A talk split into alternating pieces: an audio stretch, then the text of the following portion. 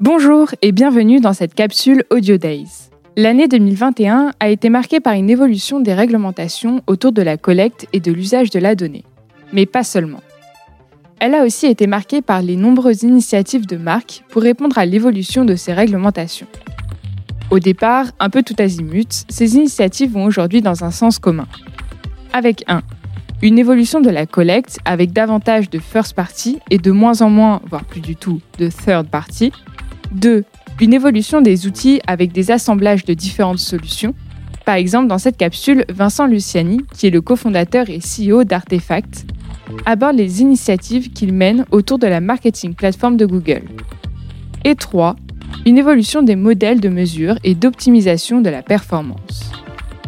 On laisse Vincent vous développer le sujet avec des exemples chez McDonald's, Samsung, Rekit ou Nicolas Cage et une très intéressante analyse de la convergence entre marketing et commerce.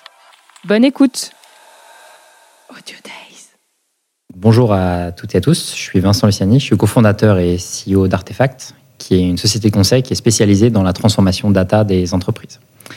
Donc, je vais vous parler de data and analytics et des grands enjeux pour 2022. Euh, l'année 2021, pour nous, c'est clairement une année qui est une année de transition avec une augmentation de la maturité euh, dans notre secteur de la donnée. Euh, c'est trois types de maturité. Déjà, celle des entreprises. Euh, on se rend compte que la donnée d'entreprise devient absolument stratégique. 90% des entreprises, cette année, ont procédé à des recrutements dans la data, d'après une enquête qui a été faite par la mission numérique des grands groupes. C'est ensuite celle des citoyens et des consommateurs. je pense qu'il y a une prise de conscience des gens sur l'importance de notamment la protection des données. On l'a vu cette année euh, où il y a eu des témoignages très médiatisés sur notamment les dangers des fake news et les effets d'enfermement dans les bulles, euh, qui a une augmentation de la maturité des, consommateurs et des citoyens. Euh, le troisième type de maturité, c'est la maturité des pouvoirs publics et de la régulation. On voit le GDPR qui continue à faire des émules à travers le monde, notamment aux US, hein, avec la déclinaison du, du CCPA en Virginie et dans l'État de Colorado, et même en Chine, où il y a eu la mise en œuvre du PIPL, qui est l'équivalent du GPR chinois, euh, qui est entré en vigueur euh, le 1er novembre dernier. Donc les tendances qu'on observe s'inscrivent dans un cycle d'évolution euh, avec à la fois des avancées technologiques associées à un plus fort respect de la protection des données. La première tendance que je vais commenter, c'est, suite à cette évolution, la nécessaire maîtrise de ce qu'on appelle les données first party. Puisqu'il devient absolument fondamental de pouvoir s'appuyer sur de la donnée propre, consentie, maîtrisée, cette maîtrise de données first party va passer par deux choses, euh, de la collecte et euh, des nouveaux outils. C'est d'abord donc collecter plus de données first party. en, effet, la, en effet, la third party va disparaître.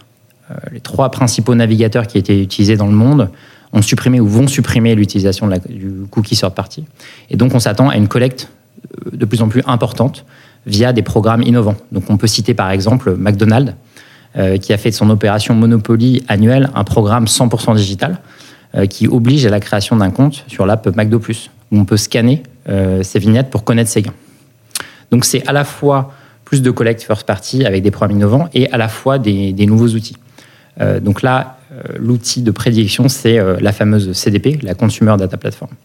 Donc pour nous, la CDP chez Artefact, c'est avant tout un framework qui est un framework ambitieux pour collecter, stocker, euh, gérer les audiences et les activer.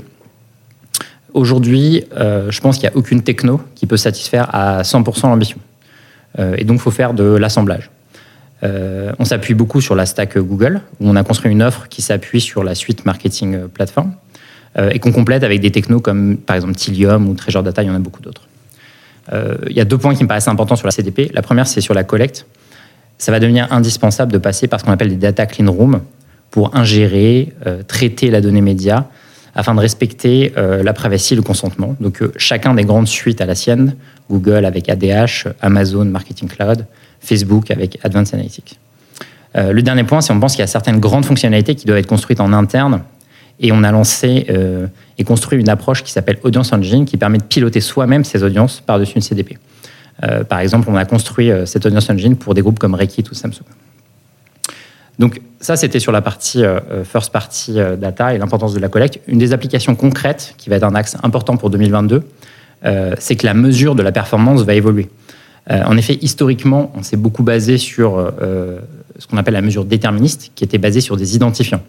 Donc principalement les fameux cookies tiers qui vont disparaître. Donc la fin des, cookies tiers va rendre progressivement moins pertinentes les approches de mesures classiques elles vont bien sûr continuer à fonctionner hein, sur un scope réduit dans les wall gardens, c'est-à-dire qu'on va avoir une mesure de la performance euh, chez Facebook, chez Amazon, euh, chez Google, notamment avec euh, l'approche cross-device qui va être mise en œuvre via Google Analytics 4, mais elle va être moins pertinente pour avoir une vision transverse. Donc on s'attend à une augmentation de la mesure qu'on appelle probabiliste, qui consiste à relier les performances historiques de façon mathématique pour relier les ventes avec les actions commerciales. Euh, cette mesure de performance a l'immense avantage d'être exhaustive, c'est-à-dire qu'on peut théoriquement relier toutes les actions commerciales et toutes les ventes. Alors ces approches sont intéressantes, mais elles sont encore imparfaites. On a plusieurs problèmes. Euh, par exemple, la granularité de, cette mesure, c'est difficile d'avoir des informations pertinentes à la maille campagne, par exemple. C'est aussi très lourd. On, a beaucoup de données pour entraîner les modèles. Il faut souvent de 3 à 6 mois pour actualiser un modèle. Euh, troisième problème, c'est l'explicabilité. Là-dessus, le gros challenge, c'est que ces modèles sont en grande partie basés sur des corrélations historiques entre euh, des ventes et euh, des dépenses. Et corrélation n'entraîne pas nécessairement causalité. Je vais vous donner un exemple. Euh, il y a une très forte corrélation aux US entre le nombre de décès annuels dans une piscine et le nombre d'apparitions de Nicolas Cage dans un film. Mais c'est très dur de trouver un lien de, cause à effet. Donc pour tenter de résoudre tous ces problèmes, Artefact a ouvert un centre de recherche en partenariat avec Google et l'Université de Boston. Euh, pour construire justement des nouveaux modèles. Donc on a des axes de recherche qui sont très prometteurs. On a notamment testé une approche avec euh, le, groupe Rekit Bankizer. On a utilisé des réseaux bayésiens euh, qui sont construits sur des analyses de probabilité et plus sur des régressions et qui peuvent être basés sur des données très granulaires, qui sont rapides à entraîner et très compréhensibles pour des équipes sur le terrain, sans forcément avoir une expertise avancée en, data science. Donc, ces liens plus fins entre les ventes et le marketing m'amènent justement à développer la troisième partie, euh, mon exposé, qui sont la convergence entre euh, les ventes et le marketing grâce à la data. Donc cette convergence, ça fait plusieurs années qu'on en parle, mais c'est vraiment la première fois qu'on observe une convergence des équipes. Euh, j'ai par exemple beaucoup d'exemples en Asie. On a des clients pour qui le canal e-commerce peut représenter jusqu'à 60-70% de leurs ventes. la particularité là-bas, c'est que les plateformes type Tmall ou JD.com englobent à la fois la négociation, je dirais, traditionnelle des distributeurs, on va gérer les conditions de vente, les investissements promo, euh, l'évolution de l'assortiment et on va aussi s'occuper de l'investissement média. Ça veut dire que les marques doivent intégrer dans leurs discussions euh, avec ces plateformes des équipes commerciales, mais aussi des équipes médias et de plus en plus de compétences autour de la data et de la tech, d'où la convergence des équipes. Alors les premiers use cases de cette convergence, euh, c'est avant tout sur ce que j'appelle le retail média. Donc le retail média, c'est utiliser le budget d'une marque pour aller faire de la promotion sur l'espace d'un distributeur en utilisant notamment euh, fortement la donnée des clients et des prospects euh, grâce à la base de fidélité du, distributeur. Euh, alors, on s'attend à une accélération très forte du, digital trade marketing. en effet, si je compare aujourd'hui les budgets trade marketing et les budgets marketing traditionnels sont à peu près de même taille. Mais là où la digitalisation du média, c'est de 50%, c'est à peine de 10% sur le trade marketing. Donc déjà, on s'attend à un très fort rattrapage. Euh, et ce rattrapage est permis notamment cette année grâce à une explosion des plateformes technologiques qu'on appelle retail tech. Il y a par exemple celle de Carrefour euh, qui est sortie en 2021 avec Lynx, euh, ou Artefact d'ailleurs un des partenaires officiels, et où on opère des campagnes pour des grandes marques comme Unilever. Lynx utilise des plateformes ouvertes comme LiveRamp et Google. Il y en a d'autres, hein, celle de Relevancy sur Casino, Walmart Connect US. et donc cette technologie permet justement d'accélérer la digitalisation des, budgets trade marketing. Ce qui est intéressant, c'est qu'au-delà du retail média, on voit aussi d'autres use cases très intéressants et très prometteurs apparaître euh, autour de la collaboration entre les marques et les retailers.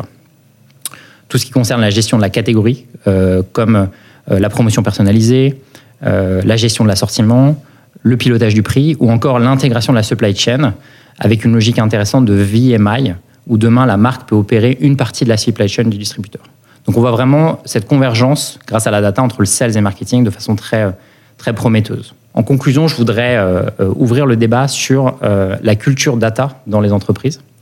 on voit aujourd'hui une amélioration significative hein, de, la, maturité des entreprises sur ces sujets. je dirais que les équipes cœur sont maintenant en place et il est temps de former, je dirais, le reste de l'organisation. C'est ce qu'on appelle chez Artefact la démocratisation de la donnée. La demande en experts data et en particulier data analystes, qui sont des experts de la manipulation, la compréhension des données et la mesure, explose. selon l'APEC, là où la demande en data scientist entre 2020 et 2021 a doublé, la demande en data analyst a quadruplé. Donc on voit bien aujourd'hui qu'on étend le cercle de connaissances au-delà d'un cercle pur d'experts pour aller toucher vraiment le reste de l'organisation. D'ailleurs, c'est pour répondre à ce besoin qu'on a créé euh, euh, chez Artefact notre Artefact School of Data, notamment pour aider les gens qui sont en situation de reconversion, qui souhaitent se former au métier de la donnée pour après retourner euh, dans leur métier de départ. je vous remercie pour votre attention. Je vous souhaite à tous beaucoup de succès dans vos projets data. avec cette année, deux mots-clés à retenir, la responsabilité et la démocratisation.